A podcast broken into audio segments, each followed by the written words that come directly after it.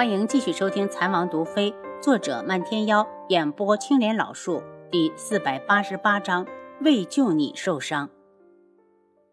他把手中的剑舞成了一阵风，叮叮叮声之后不绝于耳。可不管他如何努力，还是亲眼看着一支长剑刺入地凤舞的后背。凤舞，他惊呼。好在此时，漫天妖一个转身，将地凤舞拦在了身后，用长剑将两人护住。等攻击停了，地凤鸣第一个冲过去，将妹妹从漫天妖的身后拉了下来。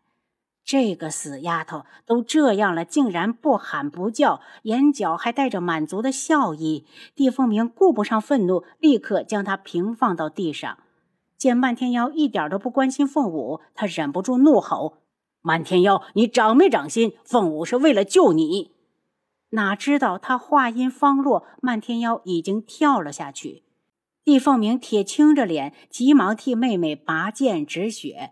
好在漫天妖扔下的夜明珠，他才得以在漆黑的山洞里对帝凤舞施救。漫天妖下落的身子越来越快，他能够感觉得到下方潮湿阴暗的气息。然后他脸色巨变，下方似乎含有剧毒。他内心大急，来不及思考，就使了个千斤坠，加速向下落去。既然下面有毒，丫头就有危险。这种时候，他越早下去越好，好早一点救出丫头。他眸色冰冷，一脸焦急。一门真是一群歹毒之辈，在光明正大的外表之下，后山竟然藏着这样的剧毒之地。莫非这里就是传说中的毒井？不知下落了多久，扑通一声之后，都落进了水里。冰冷的气息瞬间将他淹没。他屏住呼吸，快速的浮出水面。观察了一会儿，发现自己正身处一条黑色的大河里，他大惊失色。这触目惊心的黑色，都是毒药经年累月的累积，才变成了河水固有的颜色。他双眸幽冷，心急如焚：“丫头，你在不在？丫头！”可是不管他如何呼唤，都得不到回应。他潜进水里，不停地寻找，直到游得精疲力尽，才喘着粗气向上望去。这一看，又是心惊不已。举目四望，只看到黑黝黝的山体和湿漉漉的水汽。没想到，此河竟然是一条地下暗河。他没空理这些，只想尽快的找到丫头。他深吸了口气，再次的钻入水底。又是一通寻找之后，才沮丧地爬到岸上，对着山体痛苦地呼唤：“丫头，丫头！”回答他的只有湿腻的回声和震耳欲聋的水声。这一刻，他绝望了。他明明亲眼看着丫头掉下来的，怎么会找不到人？他愤怒地站起来，再次跃入黑沉沉的暗河。漫天妖，是你吗？忽然，他好像听到了丫头的声音。他震惊地往岸边张望，发现根本没人。看了眼流水的方向，既然此地找不到丫头，一定被水冲走了。或许顺着水流走，能把人找到。漫天妖，你快上来，我在这里。这次他听清楚了，真的是丫头的声音。他欣喜地转头，看到半空中的石块上立着一道人影，不是丫头是谁？他凌空跃出水面，向着上方飞去。丫头，真的是你？漫天妖，你跳到河里真的没事吗？我明明发现河水里有毒。楚清瑶打量着他，一脸的担忧。漫天妖紧张地避开他的眼睛。我可是独门门主，区区毒药还入不了本门主的眼。见他一脸得瑟，应该是真的没事儿。楚清瑶这才放心。漫天妖，我们还是快点返回去吧。见不到我们，帝凤鸣他们可能会着急。嗯。漫天妖伸手去拉楚清瑶往上飞，让他省些力气。又记起自己刚刚在河里边泡过时，只好往后闪了闪。怎么了？楚清瑶问。丫头，有解毒丸没有？给我吃一颗。他皱了下眉头。其实他是想用解毒丸来做掩饰，免得丫头一会儿再问。楚清瑶拿出一瓶药扔给他，等他吃了之后，又问：“漫天妖，你真的没事？那可是毒核，如果掉下去的是我，我可能早就被腐蚀的尸骨不剩了。”楚清瑶望着他，实在无法理解，他掉下去之后为何还能平安无事。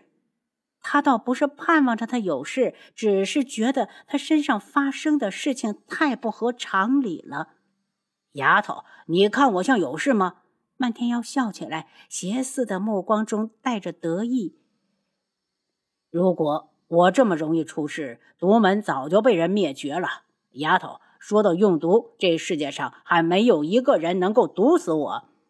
他一向染满笑意的双眸忽然沾上了冷意，如同脚下的暗河，让人捉摸不透，又心生惧意。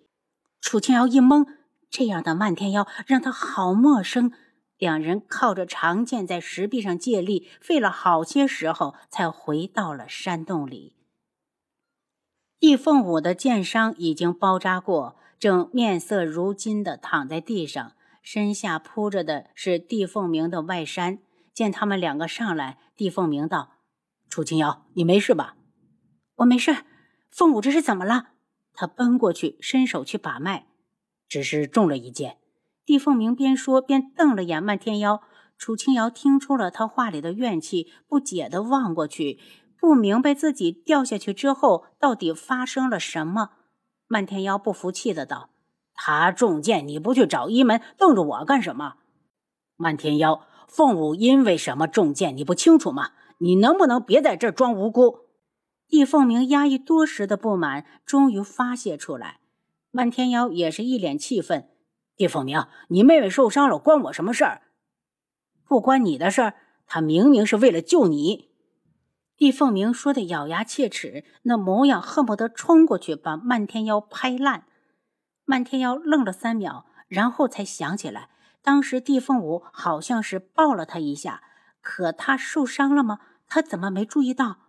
看地凤鸣的样子不似说谎，他道：“刚才我急着去丫头，一时没有注意到，实在是抱歉。”其实他更想说的是，他不用地凤舞救自己几斤几两还不知道吗？你还来想着救他？帝凤鸣的脸色稍好了些，还是冷声道：“他伤得这么重，漫天妖，你就一点都不担心吗？”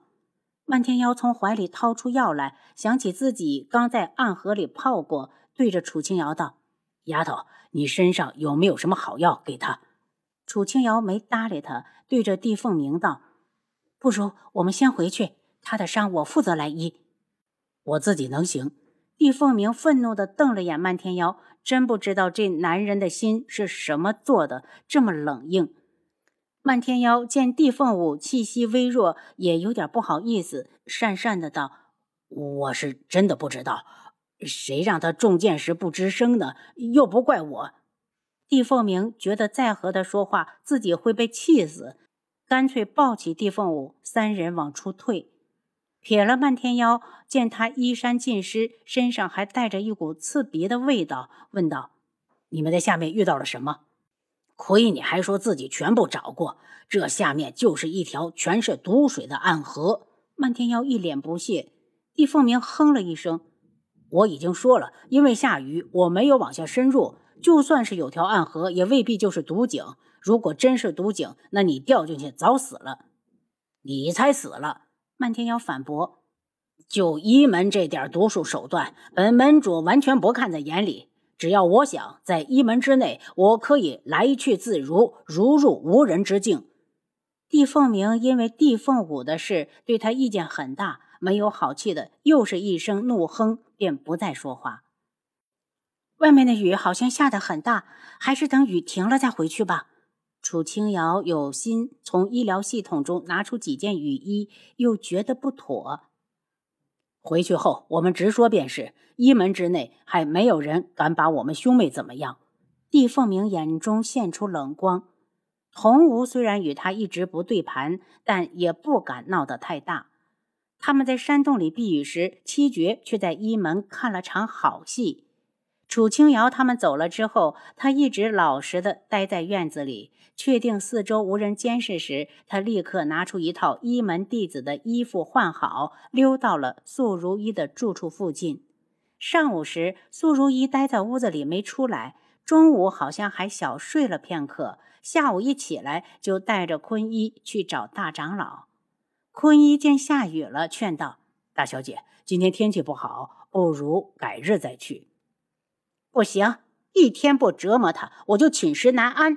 苏如意反而加快了脚步，很生很气的道：“坤一，你别劝我，早晚有一天我要送他去跟宋世权作伴。还有他带出来的全部弟子，我一个都不会放过。”坤一知道大小姐心头难过，心疼的道：“大小姐，属下替你杀了他好不好？大长老这种人已经不配再活在世上。”他想要尽早解决掉大长老，到时候大小姐也能够眼不见心不烦。坤一，我知道你想杀他，你放心，等我想让他死时，一定让你出手。将苏如意送到大长老的院子里，他道：“坤一，你回去吧，今天雨大，我心情不好，想多待一会儿。”他言下之意就是要多折磨大长老一会儿。大小姐，我陪你进去。坤一不放心，虽然废了大长老武功，可那人狡诈多端，不可不防。因为他的失职已经害苦了大小姐，他怎可再大意？就是淋再大的雨，他都不怕，只要能护住大小姐。坤一，这是命令。苏如意今日想逼问一下大长老，他和童无到底是何关系？您刚才收听的是《蚕王毒妃》，作者漫天妖，演播青莲老树。